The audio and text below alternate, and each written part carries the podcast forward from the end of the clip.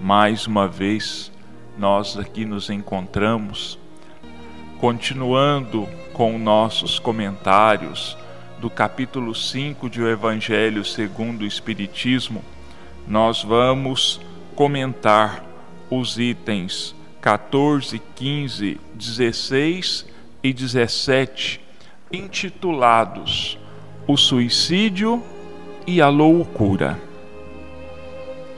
A calma e a resignação, adquiridas na maneira de encarar a vida eterna e a fé no futuro, dão ao espírito uma serenidade que é o melhor preservativo da loucura e do suicídio.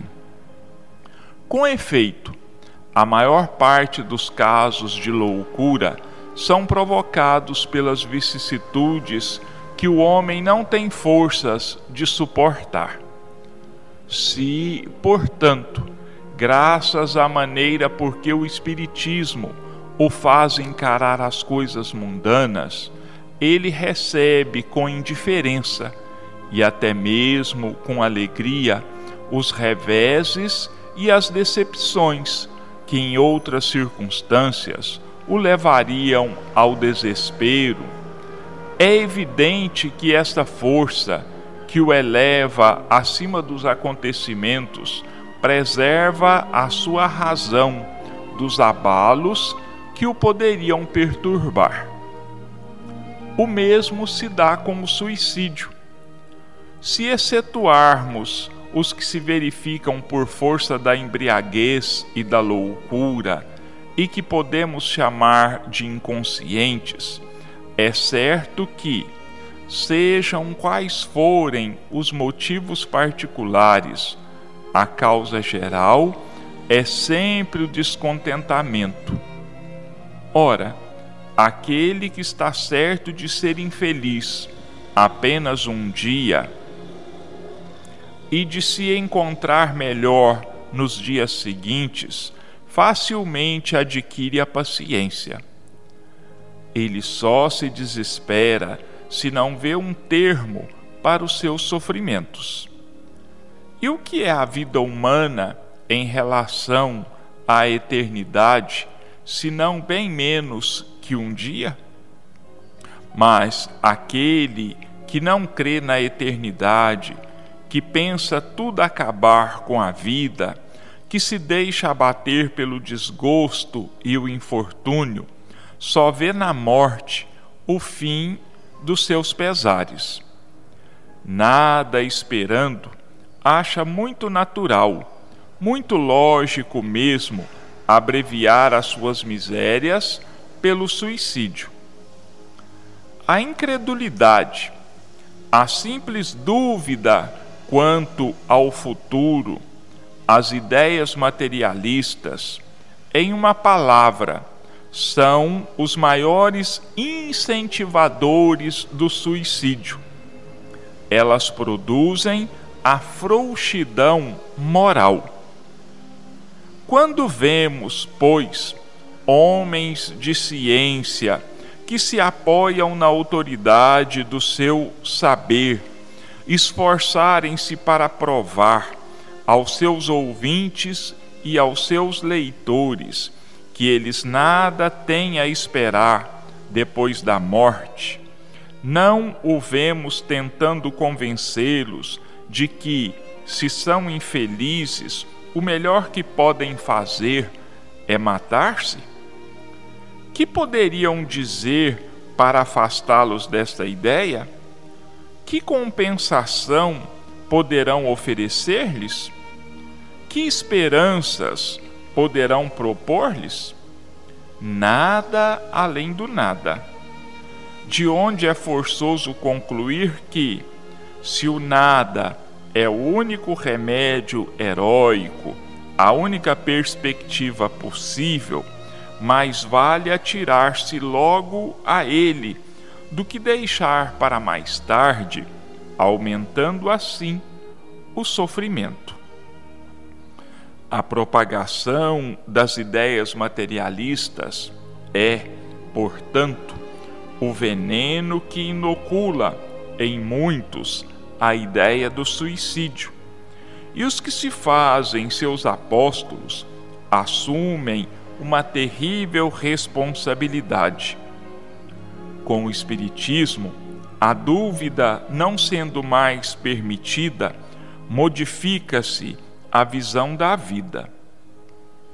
O crente sabe que a vida se prolonga indefinidamente para além do túmulo, mas em condições inteiramente novas. Daí a paciência e a resignação que muito naturalmente afastam a ideia do suicídio. Daí, numa palavra, a coragem moral. O Espiritismo tem ainda a esse respeito outro resultado igualmente positivo e talvez mais decisivo.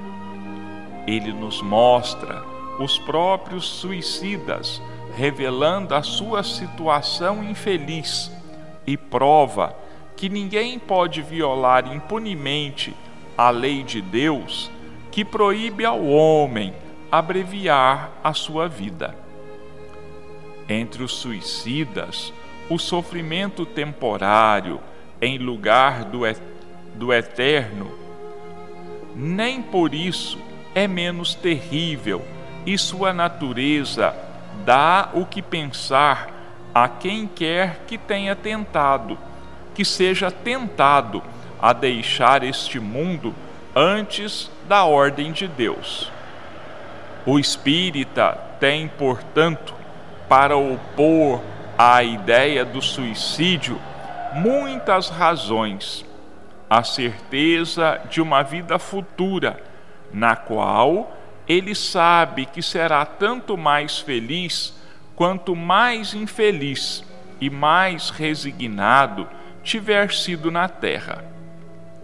A certeza de que, abreviando sua vida, chega a um resultado inteiramente contrário ao que esperava, que foge de um mal para cair noutro, ainda pior mais demorado e mais terrível, que se engana ao pensar que, ao se matar, irá mais depressa para o céu. Que o suicídio é um obstáculo à reunião no outro mundo com as pessoas de sua afeição que lá espera encontrar. De tudo isso resulta que o suicídio só lhe oferecendo decepções é contrário aos seus próprios interesses. Por isso, o número de suicídios que o Espiritismo impede é considerável. E podemos concluir que, quando todos forem espíritas, não haverá mais suicídios conscientes. Comparando, pois, os resultados das doutrinas materialista e espírita sob o ponto de vista do suicídio, vemos que a lógica de um conduz a ele, enquanto a lógica da outra o evita, o que é confirmado pela experiência. Então, meus irmãos, o suicídio e a loucura. Suicídio e loucura são ocasionados pela fraqueza moral, pelo desconhecimento das leis divinas. Quem desconhece as leis divinas, de amor, perdão e caridade, de pluralidade das existências, de ação e reação, quer dizer, a cada um será dado segundo as suas obras. Essas pessoas que desconhecem essas leis, elas se entregam ao desespero, elas acham que abreviando a sua vida, todos os seus problemas terão um fim. Todos os seus problemas serão solucionados. Aquele que não vê um fim para os seus sofrimentos, aquele que sofre um grande abalo pela perda de entes queridos, pela perda da fortuna, por terem a sua honra maculada. Muitas vezes o abalo é tão grande que eles ficam loucos, porque não veem uma saída para essas situações. São pessoas moralmente fracas.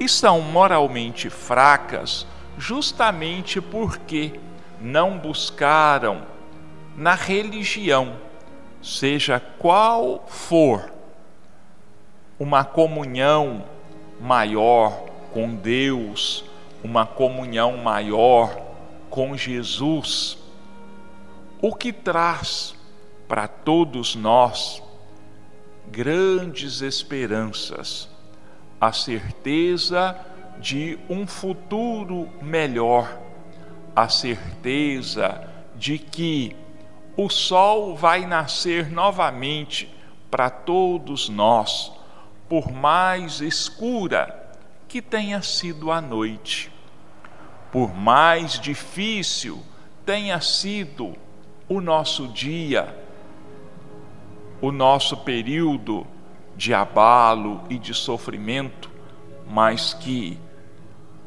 uma nova vida vai se descortinar diante de nós.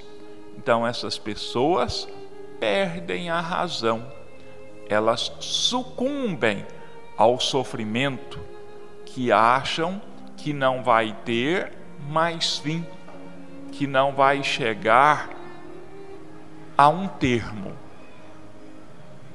E com o suicídio é a mesma coisa, só que num grau ainda muito maior, numa situação ainda muito mais grave. O suicídio é a suprema revolta do espírito contra o amor de Deus, contra as esperanças de dias e de uma vida melhor. O suicida, ele acha que apressando o fim da sua vida, caminhando para o nada, porque o suicida, na grande maioria das vezes, ele tem na sua mente que a morte significa o nada, que a morte é a noite eterna, o esquecimento eterno. E o Espiritismo vem mostrar para nós, vem provar para nós, que não é isso. O Chico, ele tinha uma frase que diz mais ou menos assim: Nós vamos escapar da morte tantas vezes quanto seja preciso, mas da vida nós não vamos escapar jamais. Por quê? Porque a vida ela jamais tem fim. Nós somos imortais. Nós jamais morreremos. Morremos, como diz o apóstolo Paulo, segundo a carne. Porque o nosso corpo ele é perecível, mas o nosso espírito é imortal. E ai daquele que por fraqueza se entrega ao desespero que provoca o suicídio. Ai daquele que, por seus escritos, que por suas palavras, incentiva o suicídio, dizendo que depois do túmulo, o que existe é o nada. Esse vai sofrer grandes tormentos da sua própria consciência, o acusando de ter incentivado nos outros o darem o fim à sua própria vida. Com relação ao Espiritismo, com relação à doutrina espírita, isso é, ainda se torna mais evidente, quer dizer, os males advindos do suicídio, porque centenas e centenas ou milhares mesmo de espíritos têm retornado para darem o seu depoimento a respeito das consequências dolorosíssimas do seu ato de desespero, do seu ato de rebeldia. Quem quiser conhecer um pouco desses sofrimentos relatados pelos próprios espíritos, podem se reportar à parte segunda do livro O Céu e o Inferno, onde existem ali muitos depoimentos de suicidas contando dos seus tormentos, das suas dores, da sua decepção, porque ao despertarem do outro lado, percebem, atônitos, grandemente e tristemente surpresos, que não fugiram da vida, que não fugiram dos seus problemas. Pelo contrário, multiplicaram esses problemas, multiplicaram essas dores e o seu sofrimento quase ao infinito. Existe também um outro livro muito famoso dentro da doutrina espírita que se chama Memórias de um Suicida, onde um escritor português que se suicidou nos fins do século XIX, um escritor muito conhecido em Portugal e no Brasil, ficou cego, se desesperou e se suicidou. Então ele conta a história das suas dores, a história das suas angústias, do seu sofrimento e de mais um grupo de espíritos que mais diretamente ele passou a conviver depois do desencarne. Quem quiser conhecer, pode procurar esse livro, Memórias de um Suicida. Mas eu asseguro aos nossos irmãos, leiam se tiverem vontade esse livro, mas vai ser preciso que o leitor tenha uma vontade muito firme, porque o que é relatado nesse livro é realmente grandes dores, grandes sofrimentos que vão nos mostrar as condições desse grupo de suicidas. Existe também um outro livro, menos famoso, chamado O Martírio dos Suicidas, que também relata o sofrimento dos suicidas no mundo espiritual. E nos conta, esses dois livros ainda nos contam, os grandes sofrimentos que esses espíritos vão ter que passar de volta à terra, de volta a um novo corpo, que será de acordo com a situação que eles criaram para si mesmos, lesando o seu perispírito, de acordo com o tipo de suicídio que ele praticou, ele vai lesar uma região do seu perispírito, seja a cabeça através do suicídio por arma de fogo, por enforcamento, por afogamento ou tantas outras formas infelizes que muitos dos nossos irmãos encontram na tentativa de fugirem à vida, resolvendo assim os seus problemas. O Espiritismo, falando de uma nova vida, falando, nos ensinando e provando para nós que o nosso sofrimento é passageiro, por maior que ele seja, como eu já disse, um novo dia vai se descortinar diante de nós, que se nós nos melhorarmos, se nós nos transformarmos, a nossa vida também vai melhorar e vai se transformar.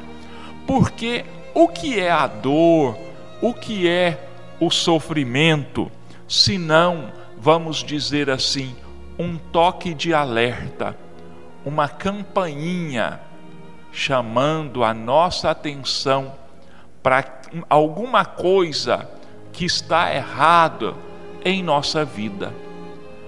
A dor física não é um aviso de que algo não vai bem no nosso corpo?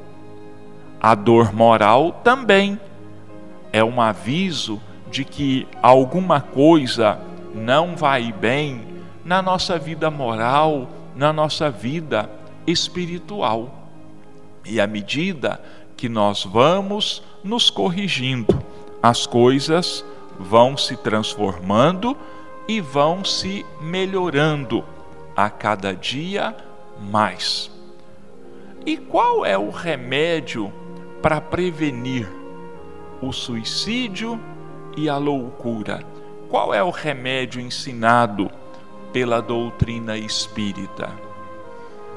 A autoevangelização, a busca do conhecimento do Evangelho de Jesus. É nós conformarmos a nossa vida, é nós buscarmos adequar as nossas vidas aos ensinamentos de Jesus, porque foi Ele mesmo que diz: Vinde a mim, todos vós que sofreis, e eu vos aliviarei. Mas esse alívio, né, ele tem um preço. Ele mesmo coloca esse preço, né? Cada um carregue o seu fardo, mas ele diz que o seu fardo é leve e o seu jugo é suave. Por quê? O jugo é leve, o fardo é suave. Porque o jugo de Jesus, o fardo de Jesus é um só. A lei de justiça, de amor, e de caridade. E seria tão fácil para cada um de nós nos submetermos ao jugo de Jesus, aprendendo a prática da justiça, a vivência das leis de justiça e de caridade, que se resume tudo isso em apenas duas coisas. Então, meus irmãos, é muito simples. Amar a Deus sobre todas as coisas e ao nosso próximo como a nós mesmos. Porque alguém já disse, né? Me parece que foi João Evangelista, quem não ama ao próximo, não adianta dizer que ama a Deus. Porque se ele diz que ama ao próximo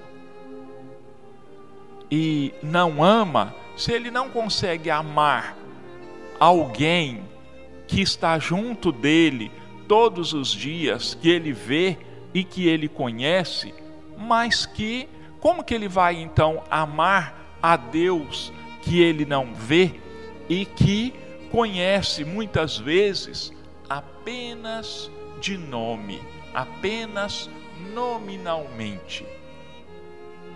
É esse então o remédio que vai prevenir para todos nós o suicídio e a loucura. Bom, nossos irmãos, nós vamos agora passar então para a segunda parte do nosso programa.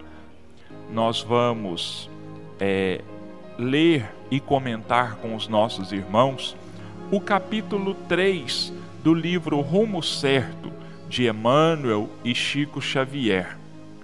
Provas e bênçãos.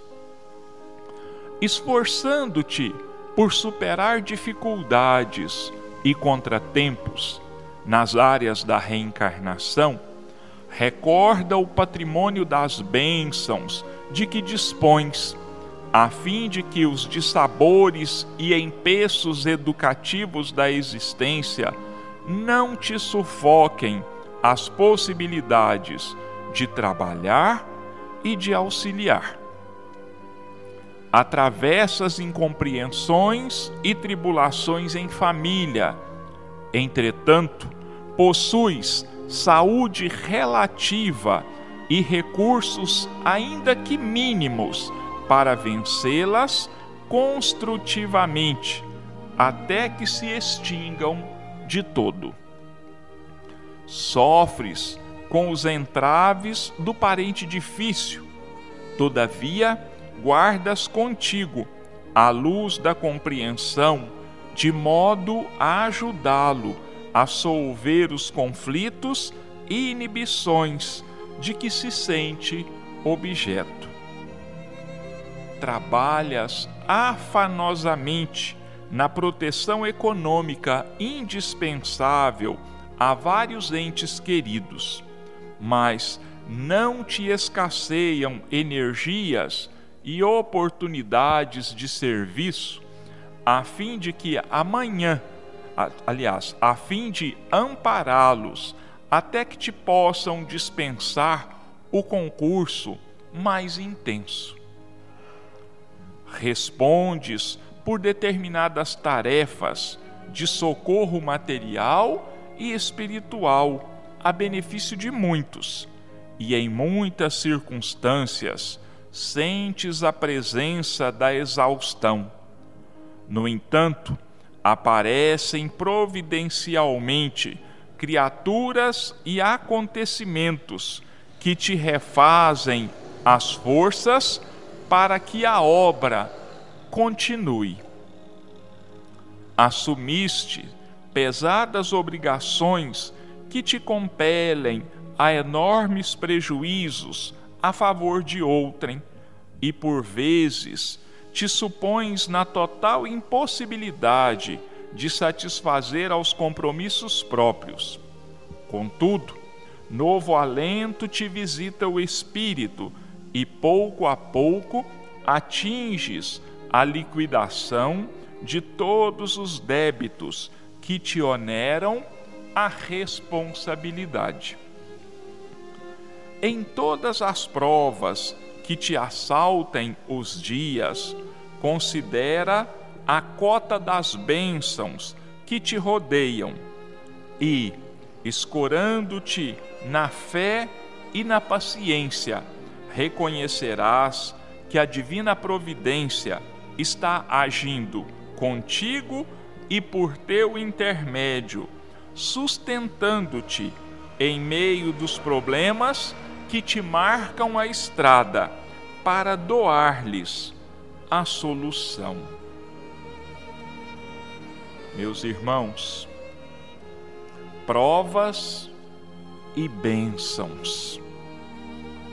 Nós convivemos com as duas lado a lado, com as provas e com as bênçãos.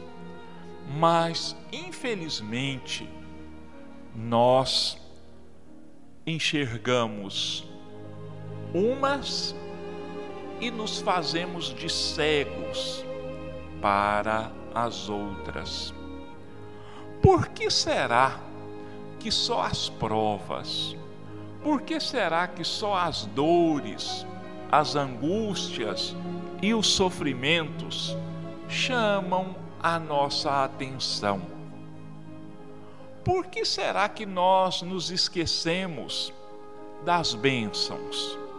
Se elas são em número infinitamente maior do que as nossas dores e os nossos sofrimentos. É porque, meus irmãos, nós, infelizmente, costumamos olhar apenas para o nosso umbigo. Nós voltamos os nossos pensamentos apenas para nós mesmos. Isso se chama, meus irmãos, egoísmo.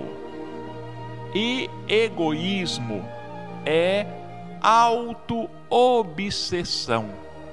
Nós nos obsidiamos a nós mesmos.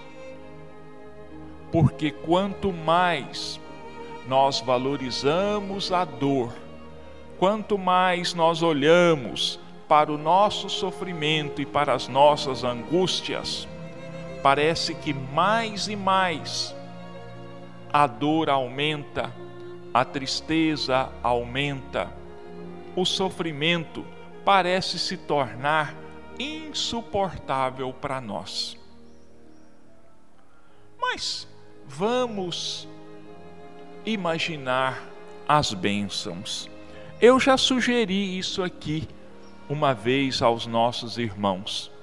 Mas vamos fazer um exercício prático para a gente é, equacionar, para que possamos comparar as nossas provas, as nossas dores, com as bênçãos que recebemos. Vamos pegar uma folha de papel, um caderno, vamos dividir essa folha ao meio no sentido da altura e vamos colocar do lado esquerdo provas. Vamos escrever do outro lado bênçãos. E vamos enumerar, vamos escrever de um lado as nossas provas, as nossas dores e os nossos sofrimentos, e vamos escrever do outro lado as bênçãos que nós recebemos.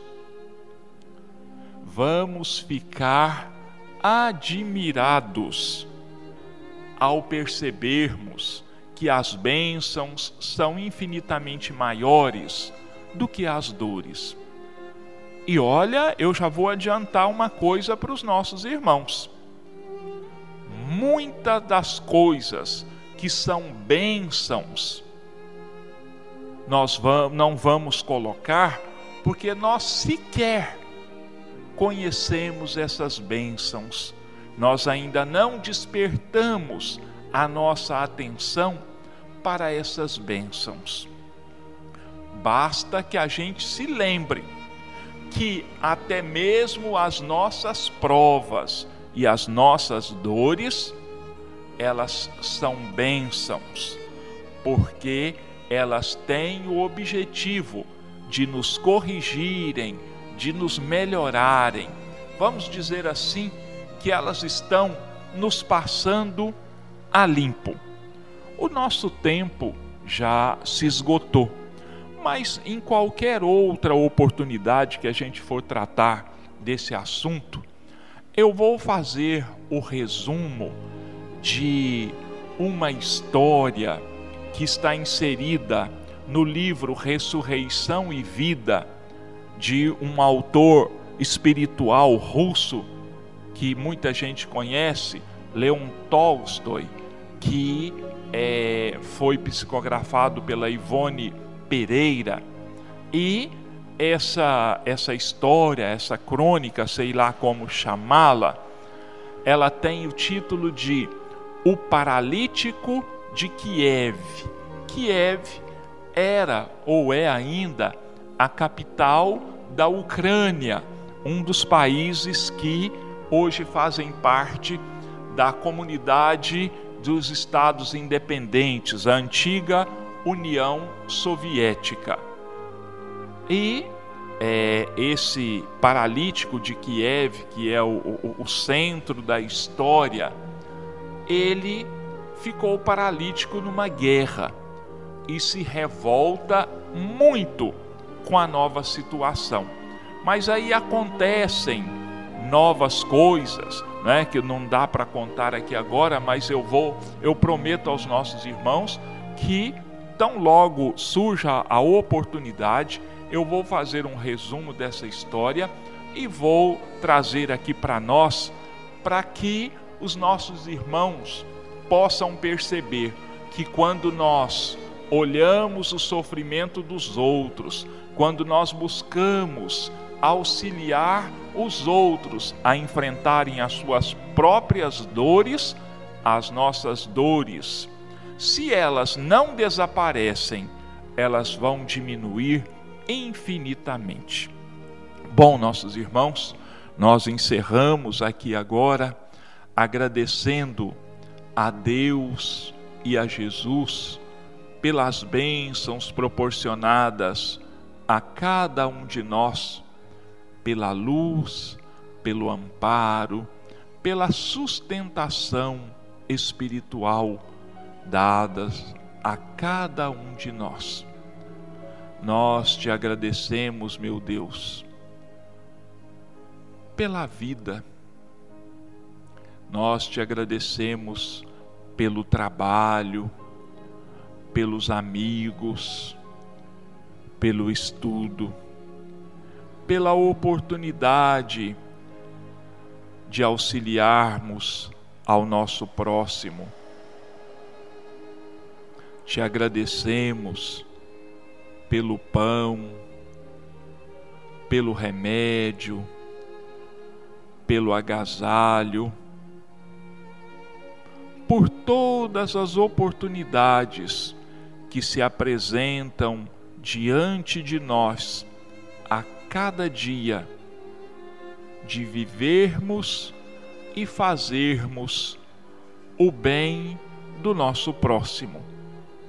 Nos lembrando aqui de uma frase também muito importante, muito significativa do nosso irmão Francisco Cândido Xavier, que a nossa felicidade tem o tamanho da felicidade que nós proporcionamos aos outros. Muito obrigado aos nossos irmãos pela paciência e que Deus e Jesus nos abençoem a todos, hoje, amanhã e por todo sempre, e que assim seja.